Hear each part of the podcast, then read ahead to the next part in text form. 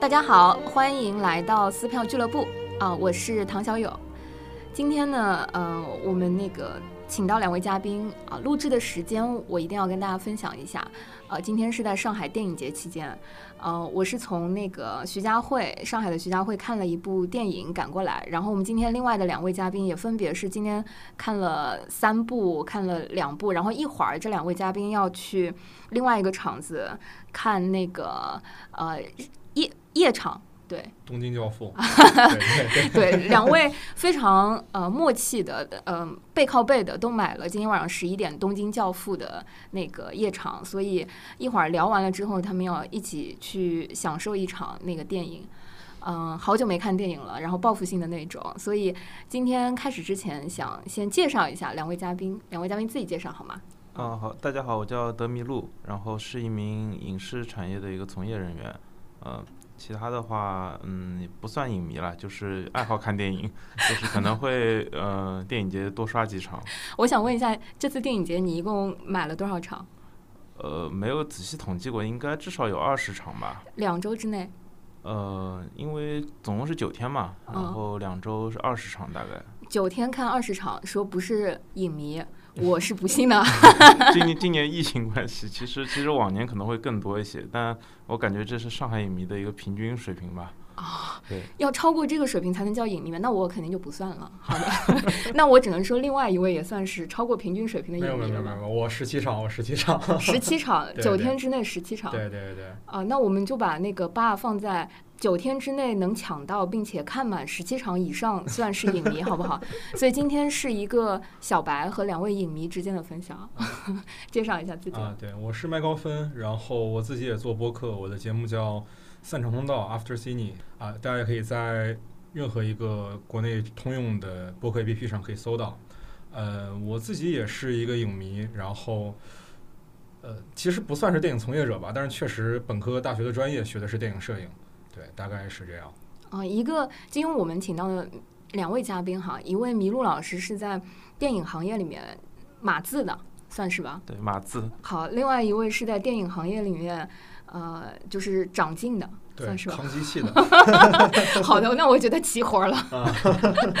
对，那个，嗯、我我是在。我我特别想分享一下把两位嘉宾传过来的那个过程哈，就是我跟麋鹿老师是在一个影迷的票电影票的交换群里面，对，呃，然后本来我们想交换一张票，后来就机缘巧合的认识了。那张票我们为什么想要交换那个票的时候，我锁定了他呢？是因为麋鹿老师在群里说了一句说：“你们有任何的票我都 收。”我就觉得这不是一般人儿啊。哦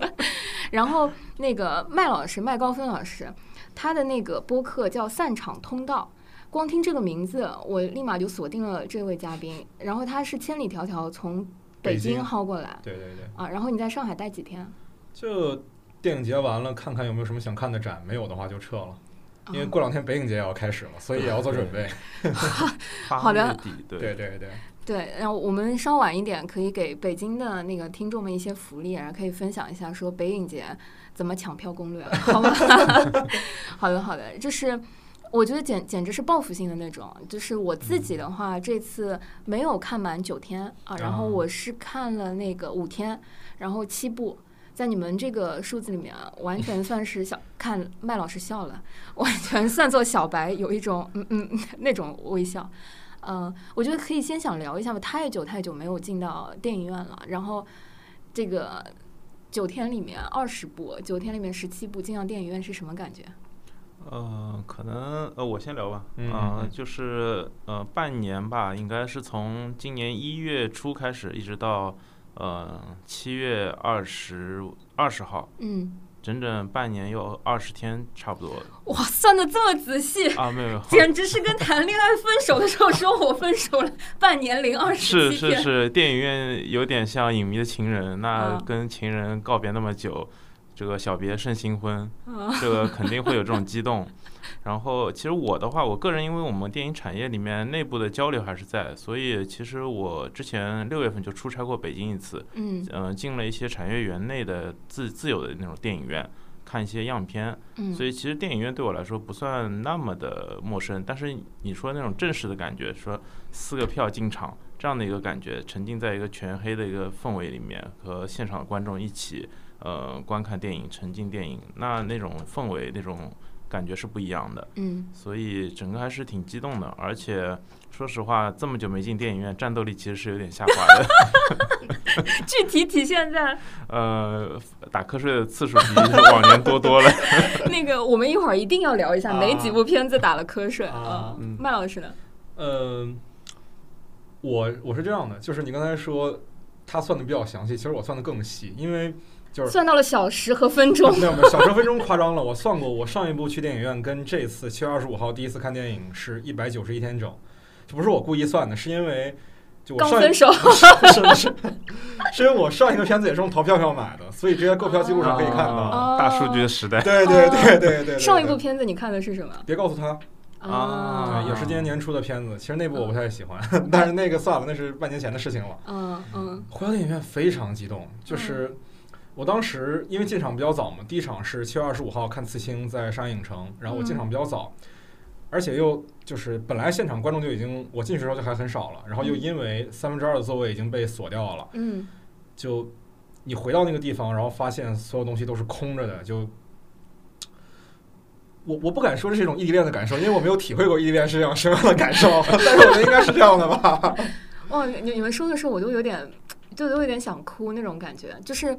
嗯，我我也是七月二十五号，嗯，然后七月二十五号那天，呃，我我看的第一部是《真相与正义》，啊是爱沙尼亚的那部片子。对对，然后，而且那部片子是跟那个麋鹿老师还有一些，当时我们有那个线上的那个交流，啊对对，有而且讨那论过，而且那部片子时间贼长，我影响力两个半小时，对， 嗯，就是我刚坐下去的时候，那个开始放放字幕，开始放片头，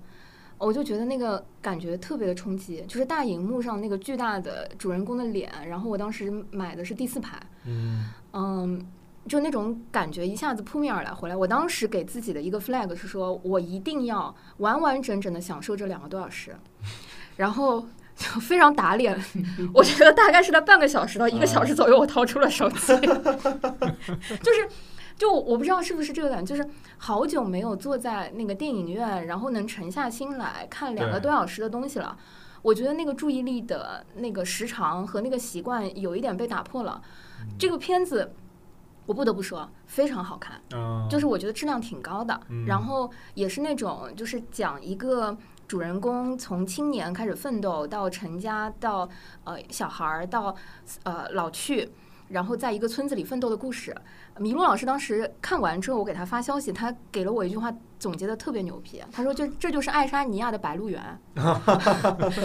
你能想象这片子浓缩在两个多小时，它是得有多好看？而且它的那个画面，就是那个风景画似的，每一张都能截出来，类似对像做桌面，而且它的嗯对音乐非常好听。嗯然后这部片子当时我选的时候是那个拿了金卫星奖最佳外语片，啊，所以当时立刻抢票的时候就锁定就买了。嗯但是我期间大概在半个小时、一个小时、一个半小时、两个小时的时候， 掏出过四五次手机。啊，我觉得我对不 起第一次回到电影院。啊我不知道你们有同样的感觉吗？嗯，我是我是这样的，就是我倒觉得说，比如说，我不知道你掏手机是干嘛。我看电影的时候，其实是之前就会有习惯说，一段时间检查一下片长已经放了多久了，这是一个相当于是我在给这个电影码时间线的一个感受。啊嗯，所以我不觉得说掏手机就一定意味着什么。我一般会看，就是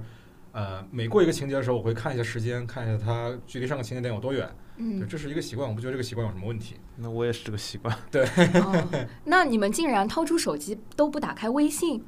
也不刷一 下啊呃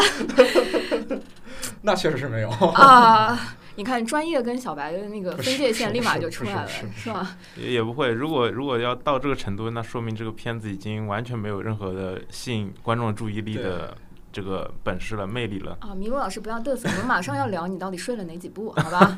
但但是我有一个话可能要说一下，因为我不知道说这个是不是你发在朋友圈那一步，但是我其实想说评社不太好，嗯、你有拍屏幕，我我我印象中我加你好友了。是哦吧哦哦，是非非常非常对抱歉，是的，呃，那个呃，就是拍了一帧那个纪录片，对呃，是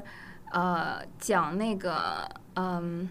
讲那个拍《堂吉诃德》的那个哦啊、呃纪录片的那一部，是的，我我在这里绝对不会剪掉，我一定会马 克这一段，告诉大家这是一个观影非常不好的习惯对呃，啊其实它更多的是涉及一个版权的问题。对啊，明对白，就是在香港这是可以拘 留的，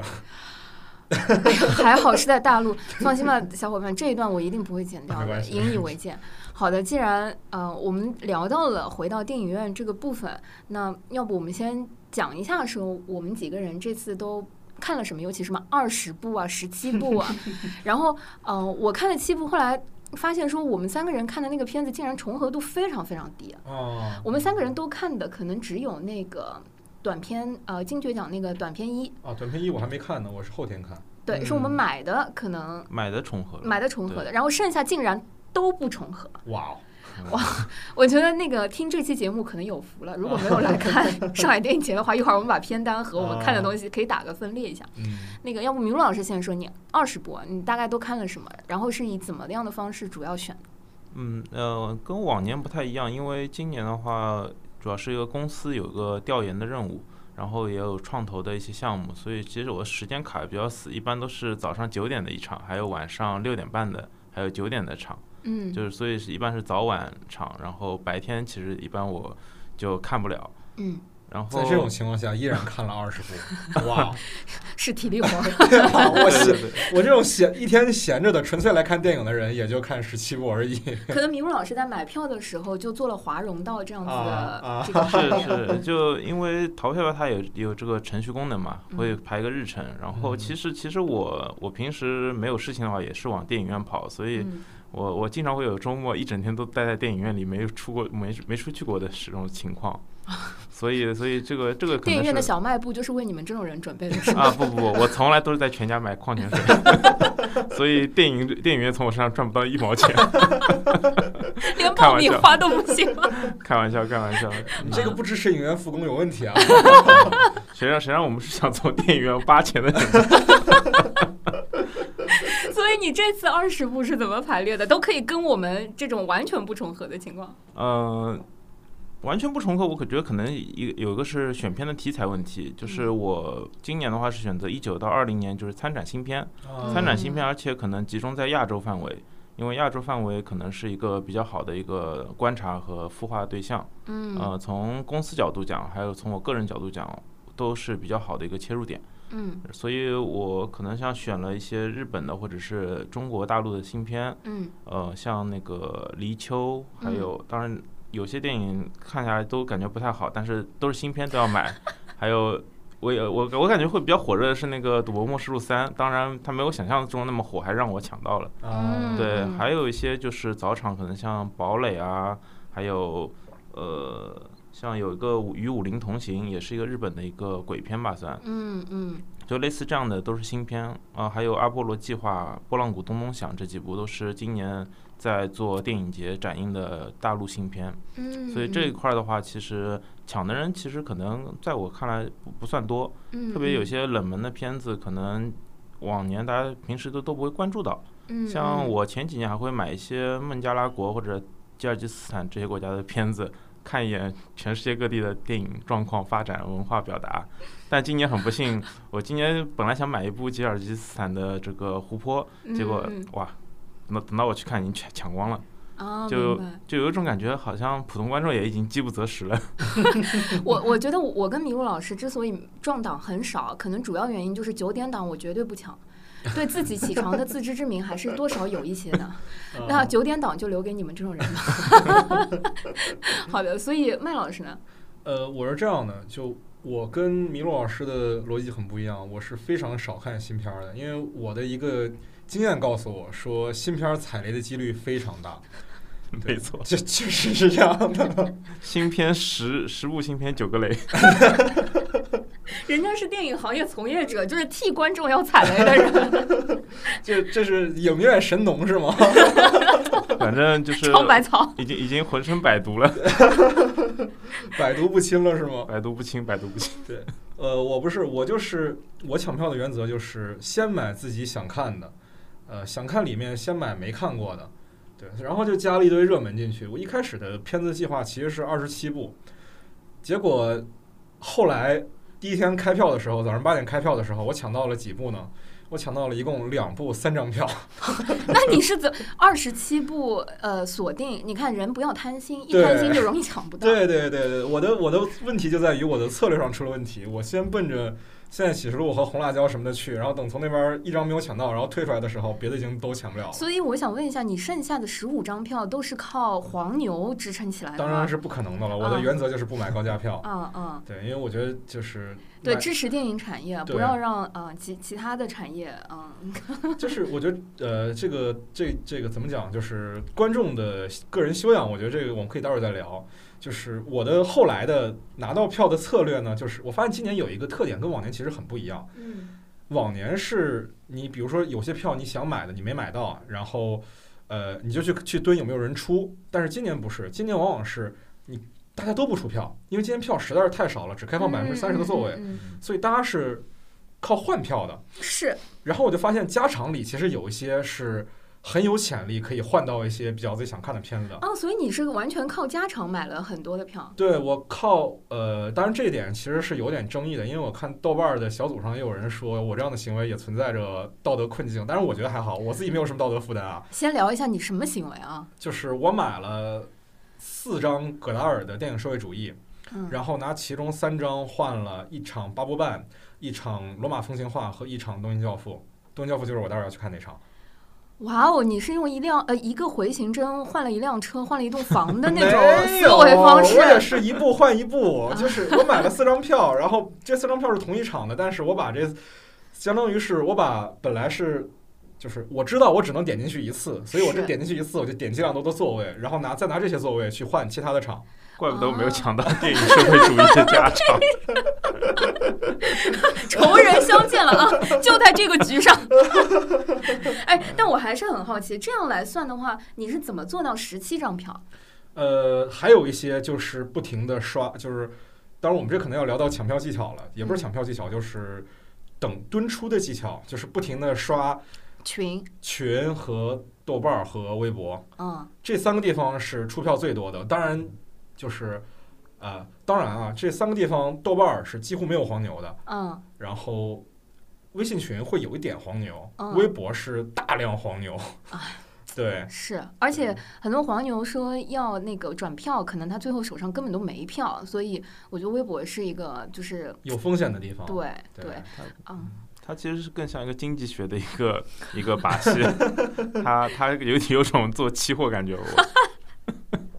好的，那我回到说买票本身啊，那个刚刚麦老师说他他的那个原则是先蹲想看的，对对吧？对然后蹲想看的里面没看的和热门的，这个你刚刚聊的这三个标准啊，嗯，实话说都非常的主观，就是对人家说 麋鹿老师非常准确，说我就看一九到二零，对吧？？对，替大家尝百草。对那你把你所谓的想看没看和那个能不能大致跟我们分享一好下，是什那么？那很好。那第一个点就是我的想看的第一个就是，呃，一定要去大荧幕看的。嗯，比如说去年北影节啊，我就买了很多黑泽明的票，嗯因为我觉得，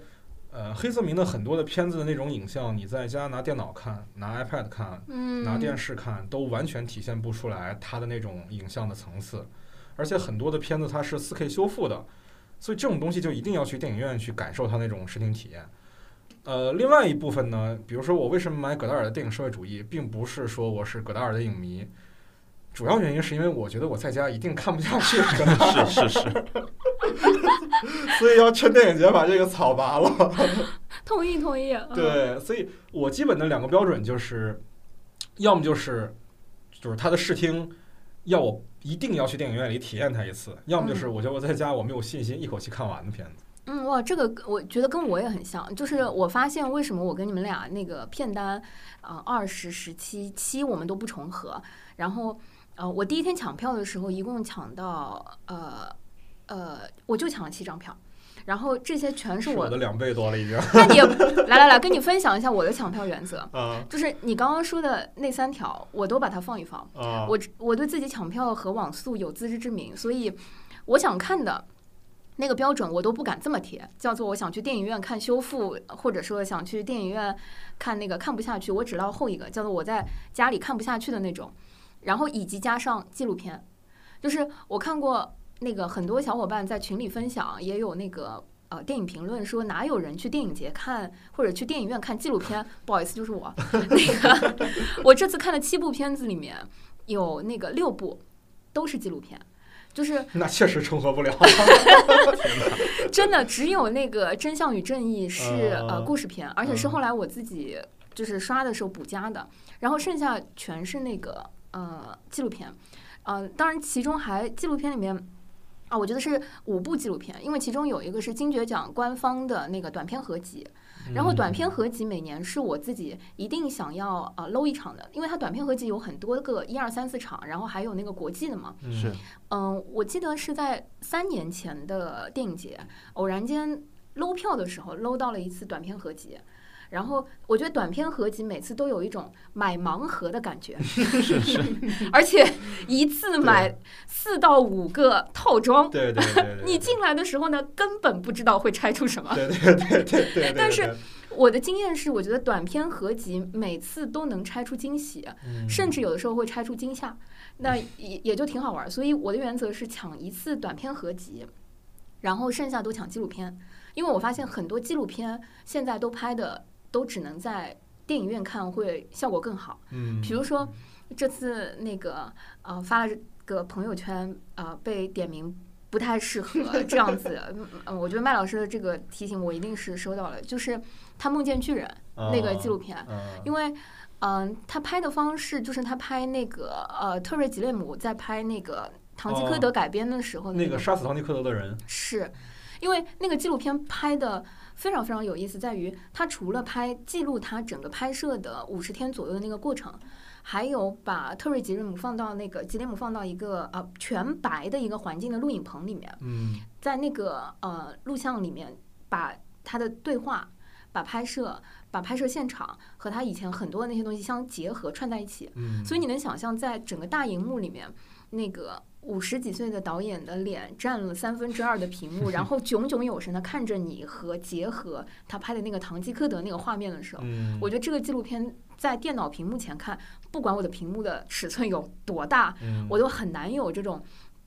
神导演站在你的眼前，然后注视你的那种对视听效果没错感。对对，所以甚至是我觉得去电影院看纪录片也是值得的。对，我觉得可能你那个片子还不太一样，因为就是，呃，他《梦见巨人》这片子，他是讲那个特尔吉林姆去拍杀唐尼克德的男人嘛。嗯这个我没有看见纪录片，但是关于这个片子的拍摄过程，其实很可能很多听众朋友不太熟悉。但那个片子，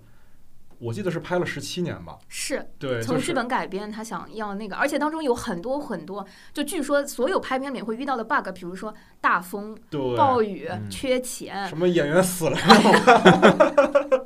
剧透了，剧透了，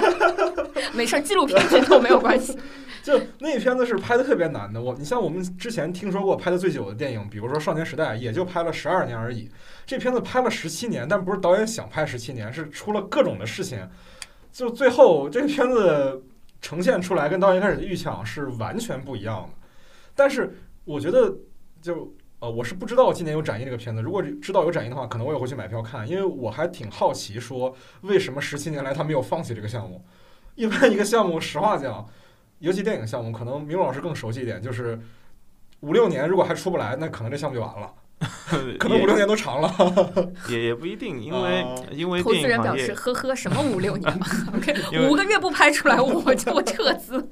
呃，因为电影行业它有它规律嘛，但呃是各种意外情况确实会导致它不断延档，甚至说你拍完了能不能上也是个问题，那可能再延个好几年。这个话题就危险了。对对对，就是举个例子，然后像这种拍很多年的，呃，好像今年年初有一个《列夫朗道》，就是国内嗯就是有资源，大家 DAU 有看到，对 DAU，它那个其实是一个更也也是更漫长的项目，我觉得对它甚至你都不能说它是纪录片还是电影还对是对行为艺术，对它这个它这个影像艺术非常的奇怪，但但是它持续，我记得是从零六年吧，到现在也有十四年了。对，我感觉他那个就是一个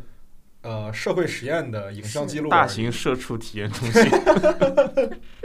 是是那个，嗯、说实话，就是呃，《他梦见巨人》这个纪录片，我我当时看过程的时候就是非常感动的，嗯，因为唐吉诃德这个话题和题材，我觉得本来他就有他自己本身的意向在。对对对是，然后这个片子他拍的又如此的坎坷，然后这个纪录片记录了他如此坎坷的全过程和他一些心路历程和他为什么一定要坚持下去的那些非常唐吉诃德精神式的东西。嗯然后在这个时代和这个，说实话，整个呃疫情下的这个电影节的大背景和。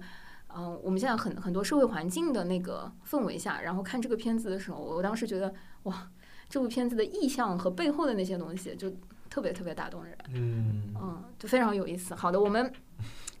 真的就是一聊到电影，大家就会对对对，非常非常的扯开，就非常有意思。我想先先问一下啊，就是嗯，先说那个好的行不行？啊就是呃，我我觉得很难说我们每一步可能都来打分，或者说嗯嗯嗯每一步都非常细致的讲，因为大家这次看的实在太多了。嗯呃，我先想问一下，就是。到今天为止啊，其实我的七部都看完了嗯啊，因为我我接下来就没有要看的，但剩下的话还有三四天。嗯，你们现在手头还有哪几部，或者说还有几部没看，几部已经看了？已看已经看了多少部了？呃，麋鹿我老应师看了多少我应该看了十三部左右吧。目前14看了十三部。对对，十三部应该是嗯，OK，还有七部待揭晓。对。好的，然后那个麦老师，呃，我是很好，你一半一半，我是看了九部，还剩八部没看。你在未来的四天要看八部。对我就是前四天，其实我特别轻松。前四天我一共只有三部电影，然后昨天我看了四部，今天又看了三部，明天还有三部，然后剩下两天是每天两部，是一个这样的节 奏。真的是要做影迷，首先体力一定要好。OK，我已经 感受到了。好，那分享一下，说就是呃，现在看的这些片子里面有没有特别特别推荐的，然后特别特别好，觉得不容错过的？ 嗯，我的话就是前三天其实确实没有看到什么特别好的，然后直到昨天，可能都是在打样，那毕竟是神农嘛，对吧？寻找那种回到电影院的初心的感觉。就可能可能我抢的毕竟都是一些烂片的票， 哎，就实在找不到好的，呃，也有可也有可能是自己的自己没有品味出导演的想法。但昨天看了一部沙特阿拉伯的一个片子，感觉很不错，就是想分享给大家，就是叫《完美候选人》。 嗯它其实是一个在中东这样一个大背景下面，它讲了一个呃，可能是一个地级市的这样一个城市，它里面有一个女性，她要竞选市议员啊这样一个故事，。所以其实是属于中东的一个女权题材，嗯，但是他它的切入点其实非常的扎实。它就是在一个女性，一个女医生受到了一个呃，可能是一个飞行上的一个签证禁令，嗯然后导致他是感觉受到歧视之后，对方刺激他，他说你想改变，你去竞选议员啊，议员就可以改变这些。于是他就决定去竞选议员了，而他的由头也很简单，就是我要把医院门口那段烂泥路修好。啊、哦，对他后面所做的一切，从他的工作，包括他的家庭，呃，运作的一些产业，他们是做婚庆的，嗯但是他自己本质又是个医生，但是嗯同样的，医生被呃一个女女医生被男病人嫌弃，嗯，他说我嗯只我只要男护士来照顾我，我不相信你医生，你是女的。嗯嗯然后另外一方面，他们家做婚庆，大家都觉得一个做婚庆出身的一个女儿，她要竞选议员，然后男不光男人不信任她，连女连她做一些筹款的一个呃演讲会，女性也不支持她。嗯，就在这样一个个环境里面，在一个，而且它对于中国人来说，可能是一个中东固有一些刻板刻板印象，呃，要蒙面纱，嗯嗯，可能中东就是一个沙特就是一个重男轻女的国家，但是这部影片给你看到，就是它其实它有些真实性的东西呈现在你面前，就是呃，在沙特这样一个国家，其实它可能还有一些外界所不知的，它的女性自己的一些奋斗。当然，这个片子还是虽然是个故事，它是它是一个故事，就是虚构的故事，但是它本身还是非常的扎实，就是在于虽然竞选失败了，但是竞选对手用什么方式击败他的呢？是你要修路好，我现在帮你把路修好。 好了，那他最后赢得了那百分之三的一个支持率，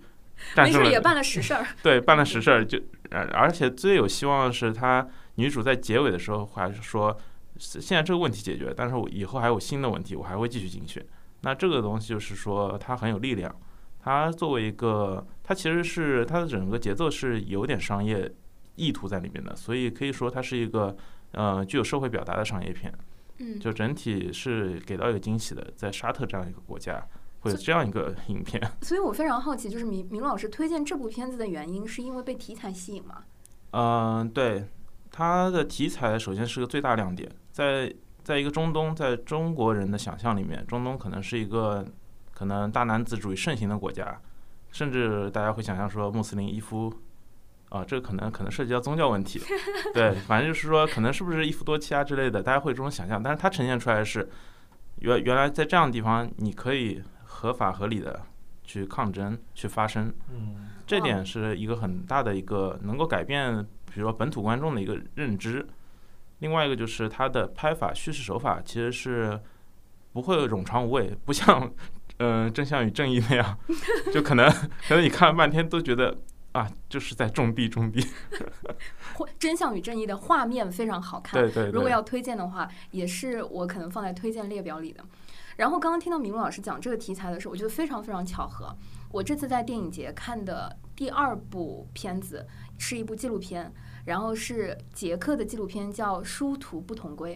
然后他也讲到了，呃，其中的主人公要竞选捷克啊、呃当地的那个总统。然后他这部纪录片讲述的人群，嗯、不是女权的这个话题，是一批呃身体有残疾，嗯、是呃渐冻人或者说是呃有情绪障碍的一批呃身体受限的一批人组成的一个民间的乐队，呃 The Tap Tap Tap 一个乐队。然后我后来查了一下，这个纪录片在网上还是能够找到一些资源可以看的。其中他也讲到了说，呃，其中有一个普通人，嗯、在这个乐队里的一个主唱吧，或者一个歌手，然后呃，他要希望这个能够代表少数群体被看到。当然，竞选也失败了， 但是这个纪录片本身，我觉得，呃，也非常的扎实。就是看了之后就觉得，我靠，人家都好好的在那么努力的生活和生活的那么有滋有味，就你凭什么对吧？嗯不那个，就非非常感慨。我觉得非常巧合，正好嗯讲起这个。当然，如果一定要推荐的话，我可能不一定会推荐这个纪录片。就我觉得哦在呃，电脑屏幕上看可能也也也 OK。对，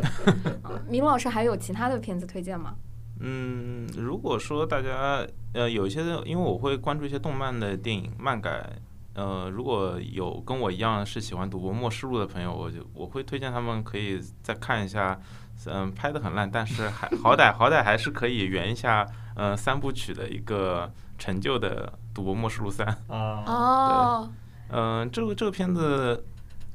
前两个我也 看了，就是这我我我也是他的那个动画粉。啊对对对，嗯它福本身行的这个嗯、呃动动画这个漫画作品，其实挺 IP 做的挺好的，我觉得。对，然后而且有国内也翻国内拍做过了本，土嘛？对啊，本就土那的个动物李世界啊，对，李易峰对对拍的对那，个韩嗯延导演做的，然后整个特效量特别大，就是整个就是没有李易峰粉丝吧？是李易峰的翻身之作吧？ 啊，我觉得那个拍的真的挺好的，就是对也不用怕说李易峰粉丝听到，就是该夸就是要夸嘛，确实很好，对对我觉得。哦主要那也是很用演员也很用心，然后我觉得剧本就是当时漫画的那个剧本就非常的扎实。是是就我我觉得这个场景一说出来，我我觉得就是感兴趣，就在一个封闭的一个船舱里面对，然后把一批社会呃中下层的人给抓就了社去，会。渣子嘛社，会上社会的失败者 哎，注注意啊，节目还是要过审的啊。 然后，然后进呃进入到一个封闭的环境里面，以一定的游戏规则互相厮杀，对，然后决出那个生存的 winner。对就我觉得光这个场景的设定和 setting 就使得它的动动画移植到我觉得现实的拍摄的那个电影也一定会很好看。对嗯他的这个张力就在那儿，他不可能难看的，实话讲。是是，所以三看了是什么感觉？嗯，三其实它故事怎么说呢？感觉就没有完全按照漫画来，但是呢，呃，但是它这个故事也确实设计的很生硬了。它最后取胜也全也有也已经有百分之七十是靠运气了。啊妈 呀，又剧透了，直接就说凶手就是他，许胜啊。嗯，啊、取胜是肯定的，啊，是是是，毕竟我毕竟我们的主主角光环非常的强大，对，但是怎么说呢？就是这一部的话，呃，整体体验并不是那么的好。但是呢，作为粉丝来说，作为特看特别看过前两部的粉丝来说，你会看到一些人物的回归啊，啊、这个就不剧透了。 对，私下我们交流一下，呃，所以说对于粉丝向来说，《赌博默示录三》我觉得应该算是比较成功的。嗯，而且我看它年初在日本上映，好像反响也不错的样子。当然，这个具体我也没有查那么细，但是我从我从从我以一个粉丝角度在影院看的感受来说，它应该算一个及格作品吧。嗯，能够透露一点点这次的游戏是什么吗？嗯，这次游戏嗯，主要是一些户外运动 类透露的让人我的，就就当你以为是他在赌博的时候，他其实是在做户外运动，而且和体重有关， 所以所以要要多注意锻炼身体，波比然后你跳赌赌博就能赢了。第二步是说要注意平衡， 对，这次是。哦，要注意体重。好的，其其实和体重没什么太大关系，但是跟一些运动项目有关系。好的，好对的。，就是当有一些运动项目你觉得可以赌命的时候，会细思恐极。 好的，还有别的吗？嗯，还有可能第一部的游戏它又翻了一个样子给你。啊，，嗯对，第一部大家都知道是石头剪刀布嘛。好的，对，好的，麋鹿老师已经贡献了两部，我觉得呃已经挺挺不错的了。估计剩下的他都要聊那些呃他容易睡着的部分。 麦老师，麦老师，你你觉得现在看下来的九部嗯啊啊，有有什么一定要推荐的、不容错过的？啊，不容错过的就是我推荐这一部，肯定大家都知道很好，就是费里尼的《甜蜜的生活》。嗯，对，但是那呃能不能错过呢？实话讲，得先看有没有有没有那个命买到这个票。我想说那个大家都知道很好，你觉得好不好？大家是觉得好在哪儿？你觉得好在哪儿？我觉得非常好，我非常的喜欢。呃，因为费里尼是我非常非常喜欢的一个导演，就是我之前养了一只雪纳瑞，名字叫费里尼。我看不出来你 对他一定有多喜欢。呃，在在欧洲人的眼里，可能是是一个对非常对喜欢的代明白表明了。白。对我还我还养了一只猫叫那个一只加菲猫，然后名字取叫卡比利亚，也是来自于它的《卡比利亚之夜》。对，但是这其实是前女友取的，后来猫和狗被前前女友抢走了。 好的，怪不得你那么那么喜欢啊。我们说回这个《甜蜜生活》这个片子啊，这个呃，这是六零年的一个片子。这片子在影史上的很重要的一个意义来讲，它是马斯楚安尼和费里尼的第一次合作。嗯我们都知道马斯楚安尼就可以说是我觉得就是整个意大利里面我觉得最帅的男人了。然后 我觉得真的不夸张吧，这个这个不过分，真不过分。好的，就是其实，呃，费里尼的片子在前期就是他跟他老婆，就是呃，费里尼的片子在前期就是他老婆主演的那三部，就是《骗子》《大陆》和《卡比利亚之夜》这三部里面，其实表达的是一个呃狂欢心态嘛，就是 the show must go on，就是人生就是一场一场 show，然后你会有。你总要有忍着眼泪上台的时候，嗯，我觉得是有这方面的表达的。但是，我觉得到《甜蜜的生活》这一步，这部六零年的，其实它的风格是有转变了的。对这部，其实呃，说实在的，我是第一次看，按理说不应该啊， 作为一个费里尼的影迷，不应该第一在在电影节才第一次看。对，嗯、我在看的时候，我感觉其实是非常像。另外一个意大利导演的片子就是安东尼奥尼，他之前拍过一个片子叫《夜》，也是马斯楚安尼演的。我觉得这两个片子其实是非常像的。他给我的感受是，呃，这两个片子的情节概括起来都可以概括为：生活就是一场漫长又无聊又漫长的狂欢。对，然后但是呃，费里尼不一样的就是，在这场狂欢上，我们没有诗篇，我们只能献上无尽的马戏，永远是那种很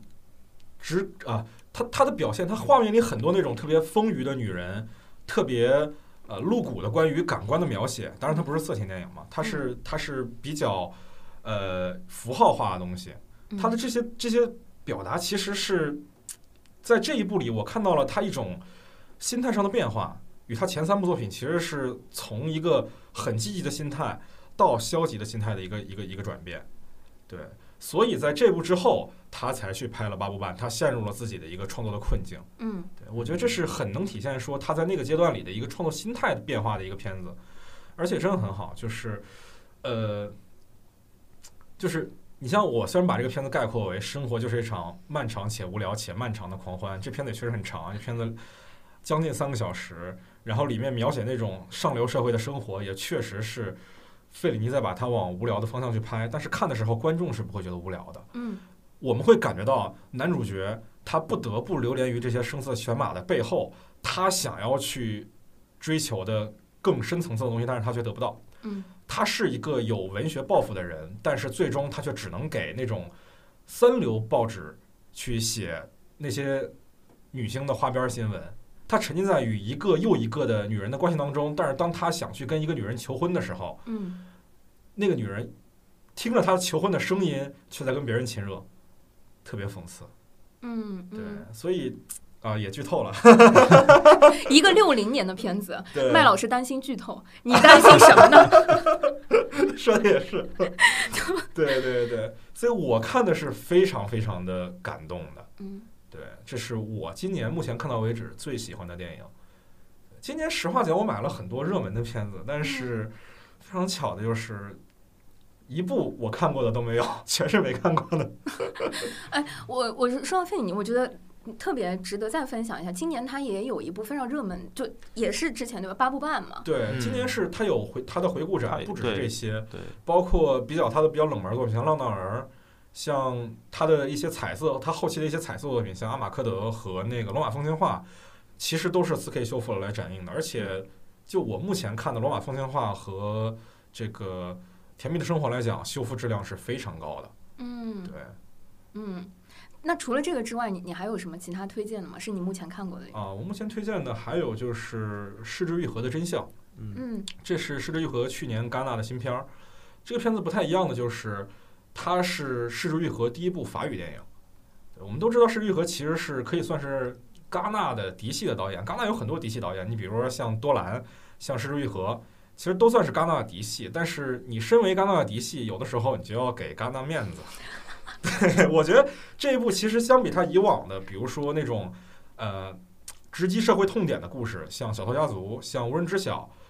这部其实没有那么锋利，因为它讲的是一个法国的家庭，它相对来讲比较温和。但是它的编剧栏里只写了施之愈合和刘宇昆两个人。当然，刘宇昆这个话我们再我们再往下说，他是国内的呃一个华人作家嘛，嗯就是片当中所有的人物关系的戏是施之愈合自己写的，我觉得这是很厉害的，因为他作为一个东方人嗯，但是他去观察一个西方的家庭，而且那个家庭里面内部还是比较复杂的，它是一个呃法国人为主的家庭，但是在故事里的那个女儿的丈夫是一个美国的演员，嗯所以又带有说欧洲跟美国的一个文化冲突，嗯但他就把这个写得很有趣。嗯就是我在看之前，我很难想象说，一个片子怎么能既做到又失之愈合又法兰西，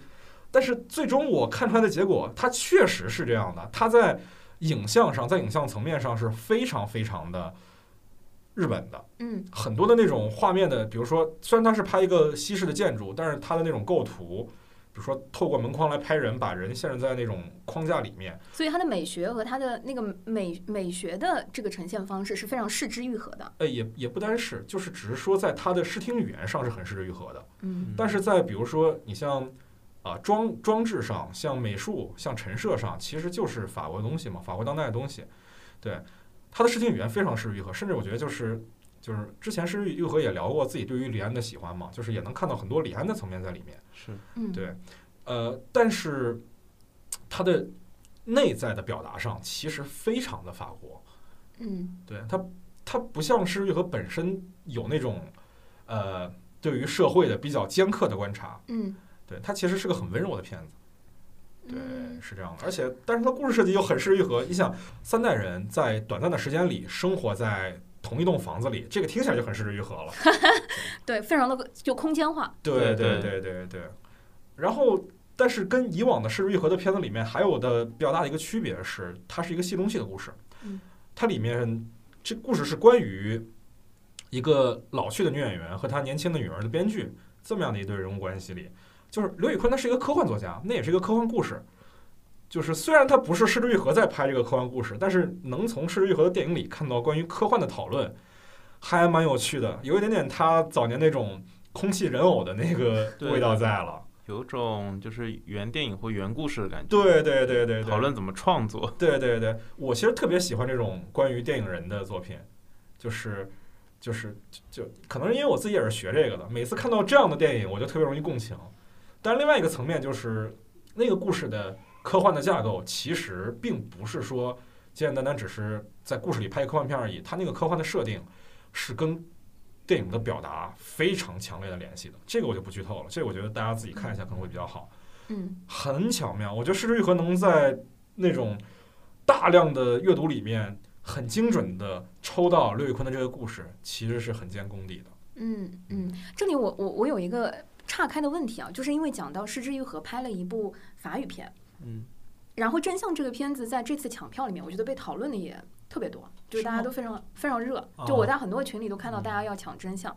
然后嗯，我我想就是我有个好奇啊，就是之前呃我自己印象比较深，可能看那个《蓝莓之夜》，嗯，就是你你刚刚讲到说，当失之愈合哦啊在表达一个嗯法国片的时候，它变得更温柔了。是嗯不是？是因为当一个导演要进入一个自己不熟悉的文化领域、语言环境的时候，他拍的那个片子和他那个表达方式就会显得更温柔一些？当他在自己熟悉的母语环境和这个体系里面，他表达的东西就会更 sharp 一些。嗯，我觉得这个不一定。就好比说，我觉得这这应该是因人而异。比如说刚才你举那例子《蓝莓之夜》，王家卫嘛，但是其实我们看他那是一个拍美国的一个故事。但是实话讲，你不管王家卫拍的是美国还是布宜诺斯艾利斯，是这个叫这个名字吧？就是那个对，对，这就春光乍泄那个地方，还是说这个呃东邪西毒里的大漠，或者说是这个一代宗师里的逝去的武林，其实都是在当香港拍。嗯，就是我们换句话讲，《蓝莓之夜》里的诺拉琼斯，那不就是跟他的那个都那个《重庆森林》里的王菲有什么区别呢？没什么区别嘛，对吧？ 都是一样的人。就是，但是《失之愈合》是真的不一样。他在这部片子里，他是真的去拍法国人的事儿。他就是，或者换句话讲，呃，王家卫他拍的电影，他拍的是一代人，就是活在他那个年代里的世界上的所有的人。但是《失之愈合》他之前拍的就是日本社会里的人，但嗯是他这一部他拍的是法国人，嗯所以是一个，我觉得施玉和在这一部的功课量上肯定比王家卫要大很多，因为王家卫其实还是只是做自己就好，但是施玉和要掏出非常多的精力去研究西方的人物关系。对，就是这种从东亚往世界走的导演里面，我觉得可能王家卫作为一个作为一个案例，可能他是独树一帜的，嗯因为他是始终坚持自己的美学风格，这也是为什么欧洲影人会对他如此推崇的一个原因。对呃，但是我觉得可能如果说要说失之愈合的话，可能就跟李安有点像。对对，李安对进入美国，还有像奉俊昊这样的，就他们其实有点像去纳一个投名状，他嗯们自己自己能保留的东西其实有点少，但是他会尝尝试说融入。呃，李安的话，他是他也也一样，他是先从一个相对简易的入手，拍华人在美国的一个生活，他拍推手这样的，或者是呃是呃对，呃一个是推手推手，喜还有宴和饮一个食是男女对对对饮食男女这样的，嗯还有喜喜宴，他其实是不断的一步一步的去接触到美国这个社会，对最后他才能去说我拍一个《断背山》这样的片子。所以其实这是一个从从导演走出去的角度讲，这是东亚导导演可能东亚三国不得不做的一个选择，嗯就是不断的舍弃自己本土的一些东西，我去进入你的社会，用我的视角，用我的镜头语言来来再讲述你这个社会的事呃故事来看啊、从东方人的视角或者从另外一种美学的视角，我能挖掘出一些什么新的东西。嗯这里同时也是可能欧美的电影界更希望获得的。嗯嗯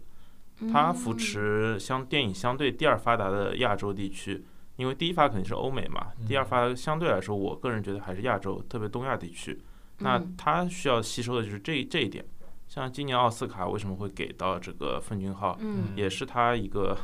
算他一个全球扩张计划吧。对对他需要说全球最发达，其其除了欧美之外，第一发达的地区要赶紧进来，嗯对给到他一个。那我我就很好奇，就是麋鹿老师这一次你看了那么多东亚三呃东亚地区 的这些新片的话，韩国有没有这一次你觉得想要推荐或者说觉得比较好的？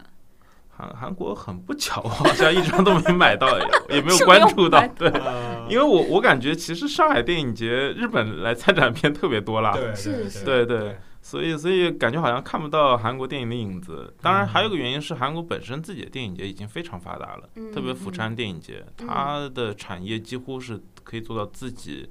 呃，自给自自足，自己去培养自己的这个新人，对，嗯所以其实他们说实话，你能参加釜山，他很少会关注到国内的上影节或者是北影节这样的。对，对，所以就上影节是虽然对说这个釜山电影节它是一个 B 类电影节，但是其实在整个世界电影业的影响力来讲，其实它是比很多 A 类电影节要高的。它嗯应该是不比东京，就是就是我们知道东京电影节跟上海电影节其实是 A 类，但是釜山电影节的影响力其实不比他们要低。嗯，对，有它作为一意个思 B 类电影节来讲，它只是名义上的 B 类而已，对只是跟我国一样长期处于发展中而已， 但并不代表这个电影节的质量实力就要差。嗯，对，我其实挺好奇，那个你们现在看的那个片子里面还有哪些没有看，但是你们特别期待的吗？嗯，因为我自己的都看完了，我我是很很好奇你们接下来要看的那些片子，而且接下来还有一个周末呢，嗯是对吧嗯你们有什么就是这个接下来特别期待的那个？呃，我可能比较期待的是《阿波罗计划》吧，是一个国产片，然后也是去年呃，应该是去年完成的，然后今年是拿来走电影节展映。它是它是讲运送精神病人大巴弄丢了一位病人，然后黑心司机要各种各种寻找人来顶替，然后把这个人给运到精神病院，确保人数一致这样哎一个故事。我我觉得这个故事的梗概听起来很像《疯狂的石头》什么之对类的、对对就很它盖里奇那种，对对啊，。在在他梗概的结尾，就是讲这个病人，就是被误抓的病人，要想方设法要逃离这个精神病院，要证明自己。所以，飞越所疯以人我院我比较我比较期待这样一个非疯人院式的故事 那我非常好奇，它发生在中国的哪个城市？既然一个国产片用了这样的 setting，说在呃精神病院对吧？呃啊，弄丢了一个病人，然后要抓一个病人过来顶替，发生在什么城市？太有意思了！它又是在重庆吗？他他并没有说，啊，所所以，但我觉得他一定会选一个城市，并选一个方言。我我估计，啊，非非对，常期待会有会有这种荒诞喜剧的感觉，那不是东北就是重庆了。哎，风什平么北地汉图炮？就就不能是河南吗？难道不可以是在上海吗？啊，上海也可以啊，上海， 这个这个宛平南路六百号的著名的， 有意思，有意思。我觉得电嗯影电影节最好玩的就是，因为买这些电影的时候，很有可能你是因为档期和时间和纯粹的想看电影，然嗯后故事简介根本没有好好看，所以买的时候你的预期和坐进去看的时候会有很大落差。你们有是那个麦老师这次还有这种类型的吗？有，太有了，哎呦！ 听我说是什听我么？这个语气是吧？陈述你的踩雷， 哎呦，就是我先说说第一雷，就是其实这个片子是口碑非常好的片子，《猎鹿人》经典越战电影。对我之前又没有看过， 不敢自居影迷啊，但是确实很不巧，之前没有看过，然后这次也很幸运的收到了票，然后就抱着满腔热血去看了。哎呦，但是实话讲，就是我真的就喜欢不起来这个片子，这是一个三个小时的片子，嗯，这是一个战争片，我们都让它是一个越战的片子。然后这个片子一个小时十分钟以后，这些人才上战场， 然后上了大概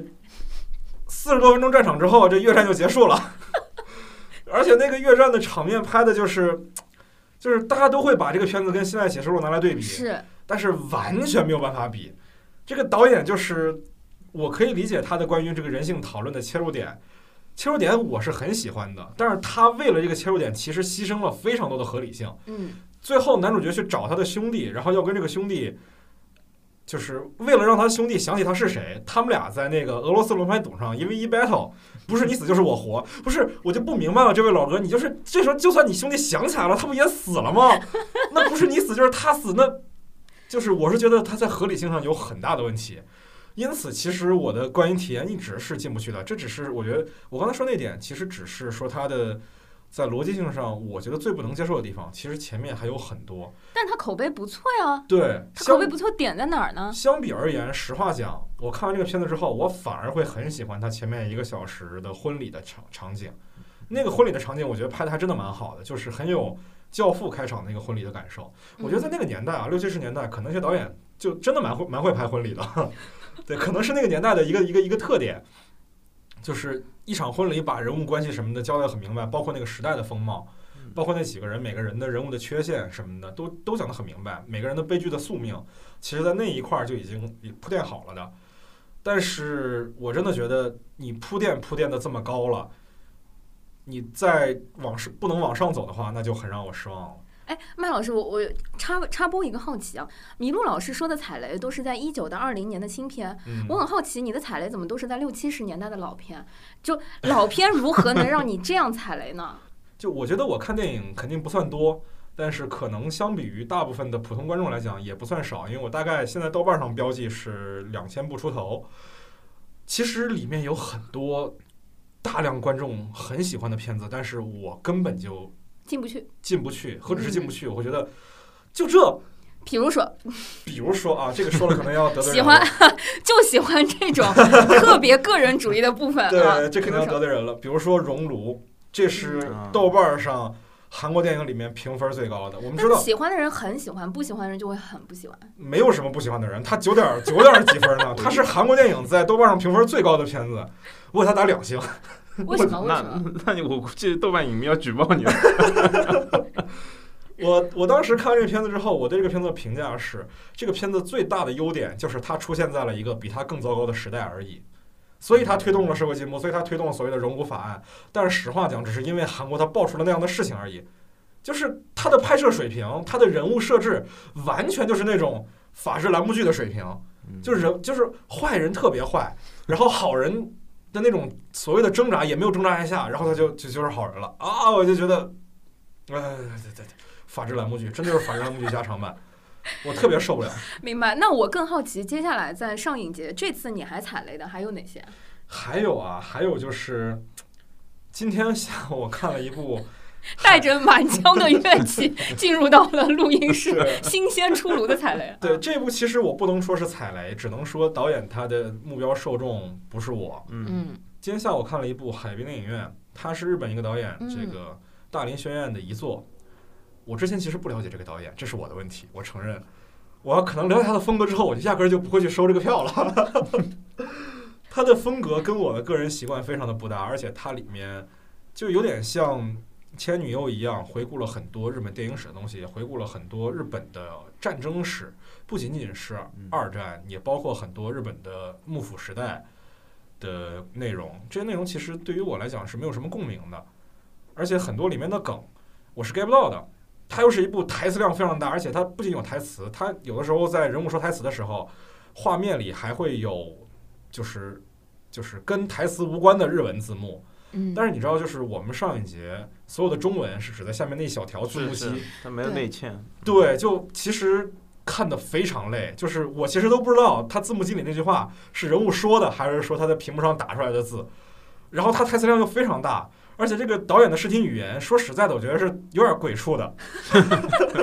他经常同轴跳切，而且是那种很快的同轴跳切。他不仅同轴跳切，同轴跳切其实可以理解嘛，他还有那种。就是把一个镜头镜像了一下，然后当一个新镜头用，我 觉得简直太鬼畜了。？对，这这篇时长多少 三个小时，啊我看了三个小时的鬼畜视频，你知道吗？，天天哪！呃如果时长那么长，还要用这个，就感觉不是凑镜头了 对，是我刻意的一个好累啊！可能这是导一种风格表达导演方特意式嗯啊的风格吧。。对对对，就是实话讲，这个片子，我之前看过有那种给我类似体验的是《银河漫游指南》，嗯，但是《银河漫游指南》相比于它而言，那保守太多了。这就是一个关于日本电影史和战争史的 deluxe 版本的《银河漫游指南》。我们之所以没有打断麦老师， 就是希望他能完整的表达出他刚才想说的所有的那个完整的句呃子。对啊、太头疼了，就是哦，看电影出来我就我我还要挤地铁过来录节目，那时候其实心里挺挺绝 望的。现在有没有好一点儿？有好一点，恢有复好过一来点，了有好一点。我今天看了三个片子，包括晚上要看《东京教父宗》，教父不对，都是日语电影。第一嗯部是那个北野武的《玩偶嗯嗯嗯》，，对，北野武的《玩偶》其实也踩雷了。嗯就是那个，就是纯粹看一下山本耀司的服装设计就好，他的那不是看剧照就 OK 了吗？ 那还是不一样的，那还是不一样的。我觉得衣服会动是吗？ 对，就是就是，我觉得服装设计很大一部分为什么要看 T 台啊？我们不是看硬照就行，就是动态的跟静态的其实是完全不一样的。嗯这部片子里山本耀司的服装设计跟山本耀司之前那种黑色系的东西完全的不同。这部里面其实很北野武，色彩很重。嗯嗯，对，其实是在这一块儿可以看一看。对，包括说这个。那个那个谁，久石让的音乐也没有丢分儿，但是嗯单讲北野武本身的话，这个片子我觉得就是纯粹就是很任性，他拍了几个他想拍的，然后就我觉得导演可能到了他那个阶段，就像费里尼拍《八部半》一样，就不是说拍给观众看的，就是在自言自语而已。嗯，所以我们看我们想看的部分就好了。 那我想聊一下，就是你现在反正进程只过半，嗯，那接下来剩下一半的进度条里面，你有嗯什么期待的？就是特别想看的，而且我觉得在今天的节目里，很有可能你立的是 flag，嗯我们也不知道 后面会不会打脸。嗯好，那第一部想看的、最想看的叫也是北野武的啊， 那个叫《凶暴的男人》，也叫《小心恶警》。我觉得麦老师的这个风格我，我已经能懂了。你先说你想看什么，以及补充一下你想看他的什 么，因为我能感受到，就是你你简直是在那个拆电影的零件零部我件。我我感觉有点像吃北京烤鸭，我就吃上面那层皮。 站堂不站堂，就看我当时的心情。 来啊，你看你看他的什么？ 呃， 也不是看他什么，这个你要非说看他的什么的话，我是来看影像质量的。摄影 系，摄影系本摄影。这个片子是北野武的处女作，其实网上是有资源的，但是所有的资源的分辨率都特别差，嗯所以之前就是。北京的那个当代 MOMA 搞过北野武的回顾展，嗯我其实那时候也看了几部，但我没有买到这部这个《凶恶的男人》，也叫《小心恶警》嘛，对我就叫《小心恶警》好了，这个比较简单。呃，所以这次我刚好这次其实就是你知道我后来不是先抢了现在写入红辣椒，然后两手空空的出来了，然后我就去奔着北野武这部来，我觉得这部我一定要买到，嗯因为我觉得就这部的修复版其实是比网上的资源的画质要好很多的。嗯嗯嗯所以我最期待的就是想看这一部，想看北野武的处女座是什么样，同时想看说把自己的这个未完成的心愿。对对对呃填满对给了实现一下。嗯而且，呃，还有一个就是我个人的体验啊，就是我之前很喜欢一部这个喜剧电影叫《七个神经病》，嗯，马丁麦克唐纳的，里面两个男主角在电影院里看那部片子就是《小心恶警》，嗯，对，所以我一直很想看这个片子，但是一直又没有高画质的版本，刚好等到了一个机会，所以就很期待。期待这个是你哪一天？礼拜六。呃，我看一下啊，这个是，啊， 这是这是明天晚上的，明天晚对啊，对礼拜五晚上，对对对对对，期待。嗯嗯，，还有吗？还有一部南美电影啊，叫《猴子》。嗯对，这个其实去年就来过北影节，啊，当时就有朋友看完跟我说，这个片子非常的棒，嗯就是它其实讲的是那个哥伦比亚游击队的故事，嗯因为我那朋友也是摄影系的，就是跟我说这片子的影像质感绝了，而且拍的非常的野，很多的南美电影其实是很有那种力量的，比如说呃《蛮荒故事》，再比如说《墨西哥三杰》那些片子。嗯。其实我觉得拉美大陆的电影很多时候是经常能给我们惊喜的，对，因为它的 setting 本来就有那对个对氛围、对那个对感对觉。对，魔幻主义的土壤嘛，它毕竟是，你从他文学就可以看 对出。对对对对对对，所以这一部我其实去年就已经非常想看了，但是去年北影节没有看到，那我呃马马上就我觉得可以，接下来来讲两位资深的这个影迷，你们是第几次看电影节？不说上海电影节吧，好像我我我也只参加过上海电影节。 对，对，因为你看麦老师在别的电影节和别的那些展映上留下了这么多遗憾，在这次的电影节上来一一弥补嘛。就是麋鹿老师一共看过几届？呃，我我其实过去一年因为工作关系也去过平遥或者是像海南岛这样的电影 节。这你刚刚还说你只看过上海电影， 哇，这真的是睁着眼睛说瞎话呢。嗯这这是澄清一下，就是说，因为只是过去一年，因为再往前的话，因为呃，其工作关系或者是个人生活关系，其实也没有说去过别的电影节。嗯上海电影节，我读大学的时候就开始去参，就作为一个影迷去参与了。呃嗯嗯、应该是从一二年开始。到现在应该是第九年，啊，然后一二年的时候还是豆瓣 买票，是，那对，个时候还是可以随意买票，然后经历哦，了相每。当 随意，哦对，格瓦拉等对等，对然后对淘对票对票，对嗯哇，大家都是过来人。淘淘票票成功把它变成了一个商业泡沫了，我对我得这么说，它现在已经成功的制造出了这个 GDP，对但实话讲，我觉得在淘票上买票体验是最好啊的。嗯，因为体体验相对比较好，但是怎么说呢，就是一二年的话，那个印象比较深，豆瓣人上少人少，随便买，想看哪部看哪部， 就真的是想看哪部啊看哪嗯部，所以你也不啊需要像淘票这样排日程，因为你知道，哪怕当天买都买得到。啊， 好的，作为一个从北京千里迢迢跑到上海来参加上海电影节的麦老，这是你第一届上海电影节吗？没有，我去年也来了，嗯去年也是特意来的。嗯，呃，但是如果你问我参加过多少次电影节，其实我是很不好数的，因为就是呃，如果你说电影节的话，可能也就北京电影节，因为我之前在大学是在北京念的，嗯后来工作生活也是在北京，我是也是差不多八九次，但是其实北京的影展是非常多的。嗯，就不只是影展，因为啊、呃我学校在那个北三环那边儿，我们金门桥那边儿，它离小西单儿是非常近的。小西单儿那边儿有个中国电影资料馆，嗯电影资料馆是平时就会放艺术电影的，是嗯是，对，所以其实讲这种在电影院看非公映电影的体验来讲的话，啊我觉得可能往少了说得有个一百来次吧。对，应该是有，因为你想，我今年就已经二十了，去年也有二十，然后每次电影节都有二十部的话，那电影节可能就得有一百多，然后再加上平时在小一天儿或者说是北京当代文化看的，应该还蛮多的这种经验。嗯对，我我挺好奇，就是你们觉得这一届的电影节，或者说这次的上海电影节，嗯，它跟之前的有什么不一样吗？或者说之前参加过的很多其他的电影节有什么不同吗？嗯，那从除了人少， 你跟人也你不 少，我觉得，不不不，跟你一起看电影坐在那儿的人少， 嗯，周围都没人。对，但但抢票还是如此热烈，对，抢票难度还升级了呢。对，但但我我感觉就是可能还是因为疫情大环境的原因，所以导致整个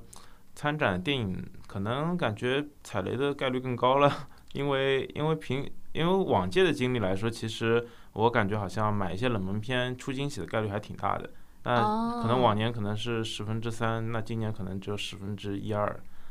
对，所以所以就感觉，嗯，今年参展的影片可能首先从数量上还是质量上都有一定的下滑，但是呢，就是经典影片还是有组织相应的单元，像费里尼或者是嗯像北北野野武、夏对布洛尔什嗯么的，夏布洛尔，对，就这样的一个经典的片还是有。那我觉得，呃，能能至少满足疫情下的一个观影需求。嗯那从创投这块儿，就是产业来说，其实呃，上影节应该说还是全国比较优秀、排在前列的一个创投的一个电影节。嗯，有受到疫情的影响吗？从你们呃行业的角度来说，行业的来角度来说，肯定是受影响的。呃，因为至少说很多片子在年初是本来是如期开拍就不能开拍，甚至有个项目我聊到，他们拍到一半就终止了，所以要年底再接着拍。嗯，对，，像类似这样的情况非常多，所以嗯、呃可能会有一种现象，就是去年已经在平遥或者是其他电影节看过的片子，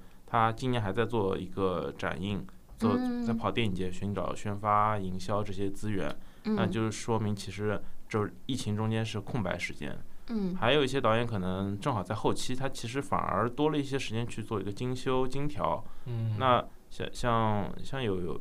有一个呃有个片子叫《又见奈良》，那导演是彭飞导演，是在奈良电影节受比较受重视的一位一位导演。他的这个《又见奈良》其实就相当于是在后期阶段，就正好又是一个疫情。就我看他知乎上也发自己的生活状态、工作状态，其实就是他在疫情期间是花了很多精力在调这个片子。嗯，这这不是给他打广告，就是说确实是 看到有他在知乎上做回答之类的，然后就看到这样一个现象，就是对于说在创作中的导演来说，其实是比较有利的，但是对于整个行业的一个生态来说，就相当于一个连轴转，你要强行让它这个齿轮让这个速速马达给慢下来，这其实其实从上半年票房也看得出来，就是大家都是嗯一片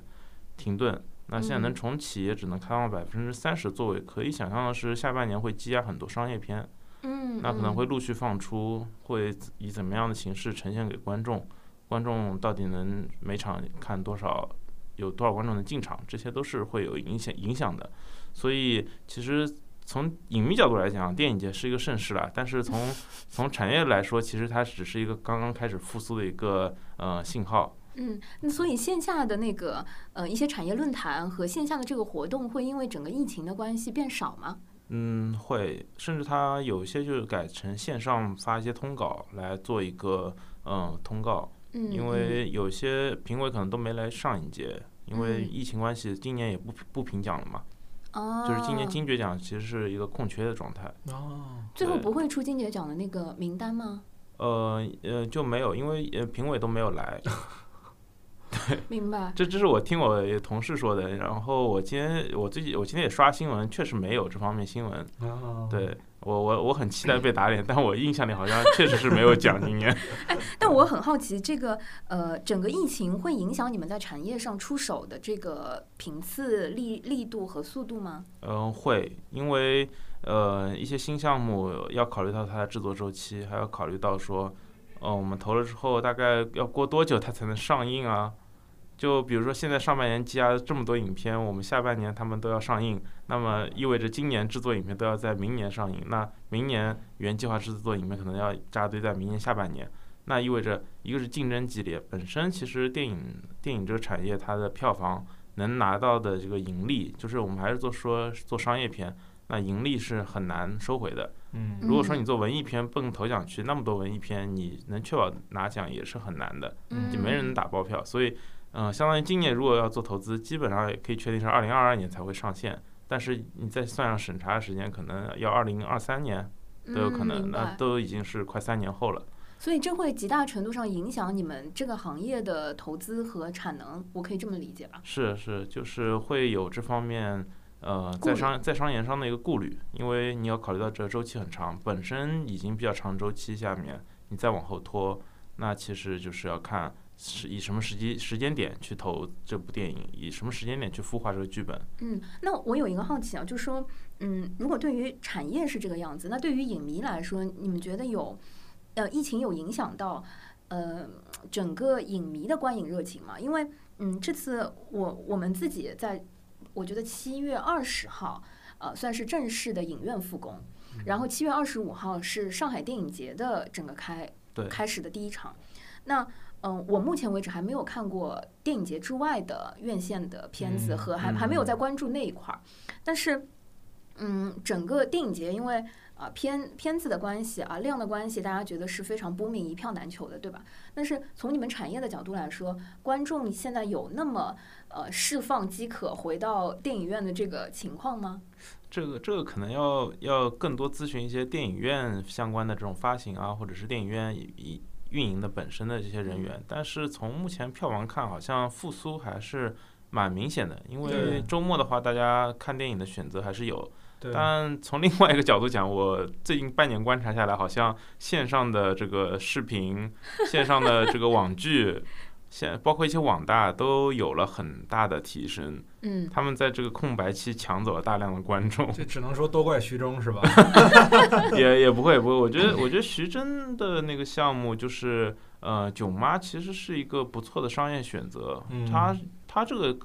只能说是在这个项目团队里面他是不得不做出的一个选择，而且嗯跟徐峥一样，其他团队也面临这个选择，对你到底是嗯、呃熬一个无尽的一个周期去赌。后面的票房，你即便是现在去上映，或者是国庆档你去上一个《唐探三》或《中国女排》这样的，啊，现在叫夺冠这样的片子，你能确保说一它一定能够呃嗯达票到房所以票房像像你春节档预期那样吗？但是现在座位已经限制了，嗯，那这个这个只能说每一个商业的一个选择都有他自己嗯团队的一个嗯思考。嗯，那我这边是不做这个褒贬的，我觉得这都有他自己的道理。但是从另一个角度讲，其实网剧的蓬勃，特别像前段时间很火的《隐秘的角落》，现在好像是呃四女人三十还是三十而已，三十而已，像这样的网剧都在抢市场了。电影其实是面临很大的压力， 啊，这个根本是两个市场，这里我我觉得一定要就是探讨一下啊，就是说，嗯，不管是《隐秘的角落》还是《三十而已》这些，其实它是一个电视剧市场，就是是它是一个网剧市场。看剧、看电影，其实对于我们观众来说，还是两个需求吧，嗯，两个是并不重叠的一个需求。嗯，不不一定不重叠，它可能有部分重叠，有一部分人群可能既看网剧也会看电影，但是嗯他可能因为疫情的关系，在家久了可能就懒了，还是怎么样？非常对同意，我我就我就想问了，就是两位老师，如果结束了电影节之后，你们还会有那么大的呃诉诉求或者说冲动，就是想要去电影院看什么片子吗？或者最近电影院什么片子，或者接下来什么片子是你们非常期待、一定想去看的吗？嗯，麦老师先说。我可太多了。 比如说，对，就比如说第一个就是我这其实早就已经出了高清资源，但是我为了去电影院看，哦我猜一，下，嗯一九一七，啊不止，何止一九，哎 呦，这是我心里面的一个心头但是，一好。九一七其实我已经在朋友家家庭影院看了，因为我觉得太遥遥无期了，我又很想看。然后我朋友下家个，月，下个月，我朋友家又有一套很不错的影音设备，所以我一九一七其实已经看过一遍了，当然我一定会再看一遍的。还有就是像《乔乔兔》，就是那个《少年乔乔的奇想世界》吧，好像是叫这个名字，嗯对我记不对清，太长了。然后还有就是像《极速车王》，这都是其实是今年年初奥斯卡的那些那那一套片子，然后生生拖了半年，拖到现在，肯定是很想看，很想看。当然，可能很多朋友都已经看过了，但我觉得这几个片子都非常适合在大荧幕上看。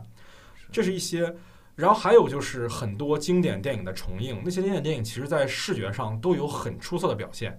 比如说啊，哈利波特， 《哈利波特》对，我们我们不好意思，为什么说到哈利波特我们要笑呢？我我们去看一看，那时候还有不还有鼻子的伏地魔。 嗯，是，对，还有就是，今天我刚刚得到一个消息，就是《阿凡达》要在国内内地重映。嗯，对，包括之前就已经官宣很久的《星际穿越》。嗯对，这些我觉得我我其实很期待说，包括《少年派》这样的片子可以重映，因为，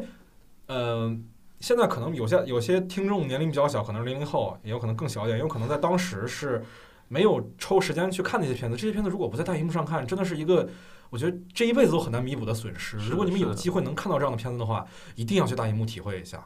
那种巨大的这种视听的反，就是就是那种银幕包裹着你，音效包裹着你的感受，是在家完全完全体会不到的。对，就是这样的电影，家里看跟在就是这样的电影，你在家用最好的设备看，跟在电电影院看，它的视听的区别仍然可以几百倍的区别。嗯，对，这是非常一定要在电影院看的片子。是的，是的， 对，还有就是另外一部我个人私心的，我今年下半年最期待的电影就是诺兰的《信条》。对这个电影，我觉得非常，我们中国大陆的观众非常有机会可以抢先北美观众先看到。 对，美国已经改档四五次了，然后现在无限期推迟，我们大陆观众有福了。感觉麦老师是诺兰的影迷，刚刚对，提了《星际穿越》，还又提了《心跳对，呃麋麋鹿老师呢？就是》啊。你你觉得下半年如果抛开电影节，你哪些东西会把你勾到电影院？呃，有一个是本来说今年度会实行的一个周周有影展的一个计划，是上海这边的。然后哇哦，麦老师每个礼拜都要来上海了是吗？啊，呃，有可能吧。我觉得，我觉得如果他们愿意每个礼拜来，我还可以请他吃吃顿饭，对吧每每周吃一顿。然后上海这边美食也很多哦，可以看完一个电影，吃一家，拔一家草。哇，然后，呃，本来是说是第一周是应该是年后有一个呃俄罗斯影展，包括回南，呃，包括是那个呃夜南非这些，啊，这些电影都会上映啊，而且都是基本是在大光明，因为嗯大光明影院是上海办这类影展比较多的一个地方，还有一个是天山，嗯呃，另外像朵云轩之类的也也可能会加入，还有静安嘉里中心这几家。嗯然后呃，但是因为疫情，它现在中断了，相当于这后这半年里面本来有二十多周的影展全都没有了，它他二十多哦周基本上都会有一些固定单元，像俄罗斯或欧盟影展。嗯或者是呃日本新片展，因为日本新片展一般是年末，去年底的话是十二月，应该是十一月、十二月，对，就是类似这样的影展会比较多，所以我比较期待这个能恢复。这样的话，有一些一批新的片子，哪怕电影节看不到，大家也可以在影展上再次看到，而且呃整体的观影质量也好，还是参与人数也好，基本就是影迷为主啦。嗯那它其实跟院线类型片同档的话，其实会分流很多呃边缘观众。嗯对，嗯这个是一个比较好的看影展的一个机会。 其实，所以所以如果是上海本地的观众，其实大家不需要不需要。挤破头皮 去啊，去强迫头强迫头去抢这个热闹。对对，因为因为正常情况下，我们上海的话，其实一般会有五十二个影展，按按因为五十二周，每周周末都会有，哦而且艺联联院线也会有固定的一些修复的老片来放，也有很多是国产老片。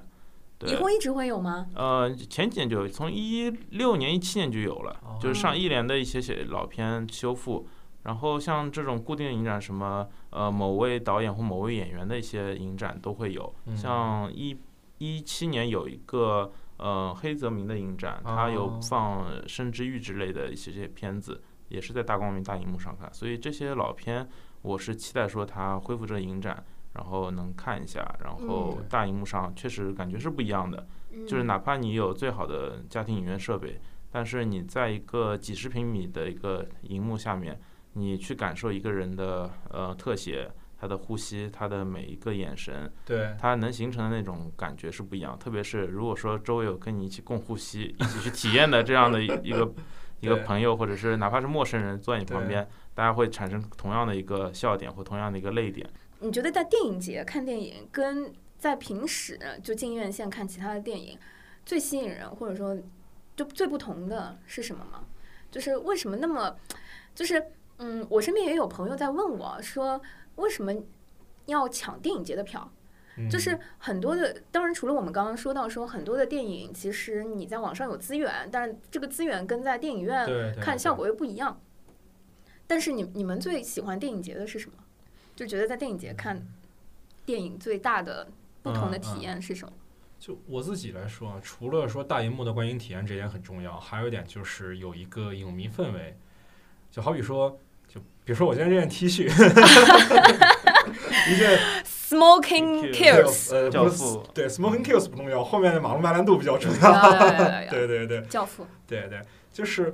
呃，这是一个影迷的狂欢嘛。就好比说，我去年的时候是有一个小的 trick 的，就是我每场都买两张票，但其实我每场都没有想好去约谁。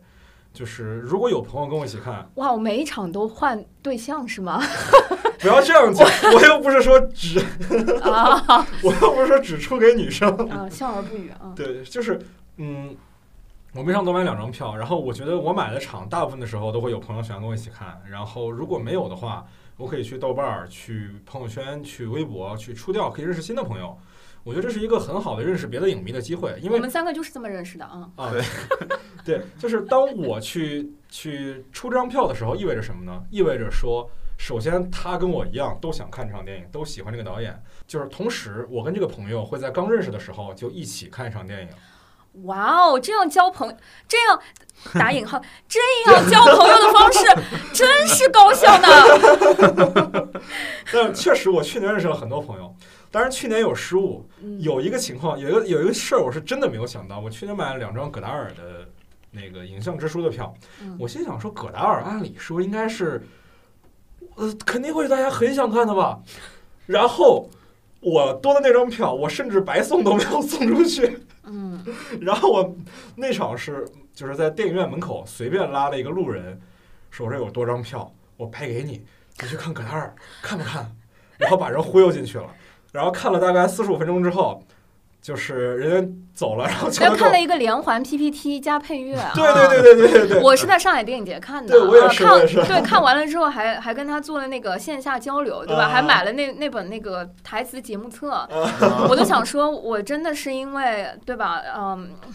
就是线上 PPT 真的也就是这个就是情怀税。嗯 OK，就后来那个朋友，他看了四十五分钟走了，然后给我发了个微信，说那个啊、呃我再不走赶不上地铁了，我就先撤了啊。不是这这这是电影电电影的问题啊，嗯对就你得跟人家说清楚，说来我邀请你看一套 PPT 加配乐，来不来？ 嗯。好比说，我去年在上影节认识的很多朋友，我今年也约了他们一块儿看电影。我今年三场短片的票都是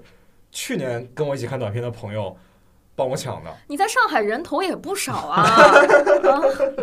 哇，知道了，对原来是靠这个凑出来那十七张票，是吧？对对对，嗯但他也是从外地特意过来的。他也看了很多场，我白给他一场《甜蜜的生活》，好歹《甜蜜的生活》哦， 对吧？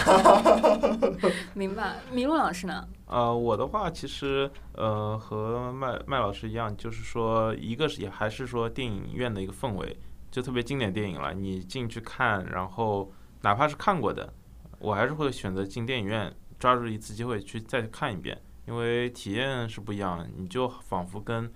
当年的那些观众一样，是在电影院里去感受导演的意图。还有一个可能是对我来说，就是说他感受不同国家文化，这也是我大量选择参展新片的原因，嗯就是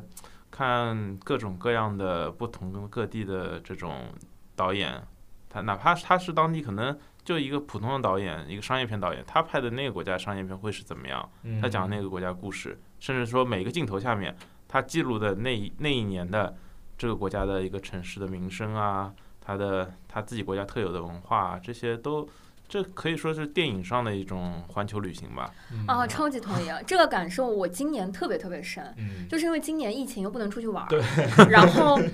呃，我我我觉得只有电影节会给我这么强烈的感受。比如说我今年的七部，我可以列数一下，一个是爱沙尼亚的片子，嗯两部捷克的片子，嗯啊、一部德国纪录片，但讲《平凡的神》，它讲的是那个足球职业足球运动员，嗯他花了三年的时间跑了八个不同的国家，嗯啊，就是记录这些职业球员啊简直就是觉得跟着那个镜头，就是跑了八个不同的这个城市的旅行，啊然后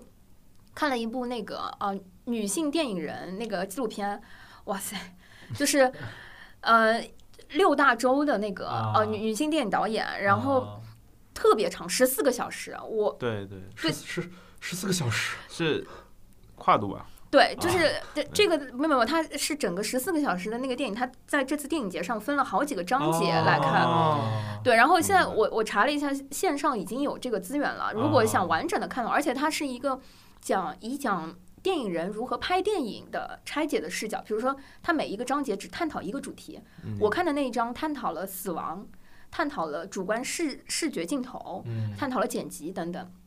然后后面还看了什么西班牙、保加利亚、伊朗，嗯这些，就是只有电影节让我感觉到说，就是在主流电影里面，不只是有啊美国啊英英国，就是或者说日本，对，然后国内的电影。对，就是对一下子感觉到，就是整个视野和世界范围内所有的对对国家是是多多少少这个都在一起了。而且以电影来说，其实影像的发明，其实它本身就是不断地在记录，对特别是你看电影和电视剧有个很大区别，就过去的电视剧不，我们不说现在的，过去的电视剧它大部分都是棚拍，嗯都是在室内场景，所以你搭成什么样，完全是靠可能美术师或者是现场陈设他去搭一个景，它可能呈现的就是一些大家观众习以为常、刻板印象，但是电影不一样，电影它是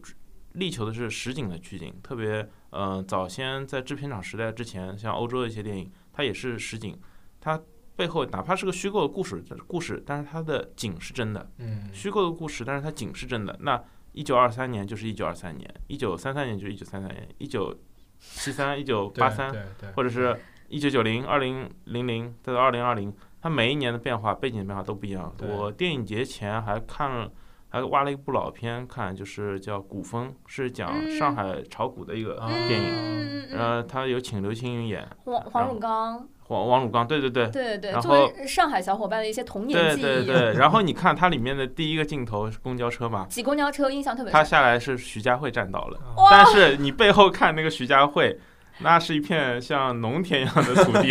呃，各位小伙伴，我今天从徐家汇到 呃中山公园来录节目的时候，嗯、在路上原先十几分钟的路程堵了大概二十分钟吧。大家能想到，呃，二零二零年的徐家汇和当时一九八几年的徐家汇已经对不可同日而语。对，但是电影就做到了，他把那个场景给对记录下来，嗯哪怕它是个虚构故事，它背后景是真的。嗯，这个包括它里面描述那种弄堂对生活，对对那些东西都是只有那个年代有，只有那一刻有。但你记电影它。虽然是个虚构故事，但是它同时也兼具了一个影像记录功能，对所以这样的话，你会去看在那一年在某个国家拍了这么一个电影，在里面人出现，他们在演戏，但是他们做的事情都是真的，对呃是在物理空间内真实发生的，所以这个时候它本身又是一种资料，你旅游甚至都不会体验到。嗯，因为因为只有这样一群人会在那边做一个很疯狂的事情，对，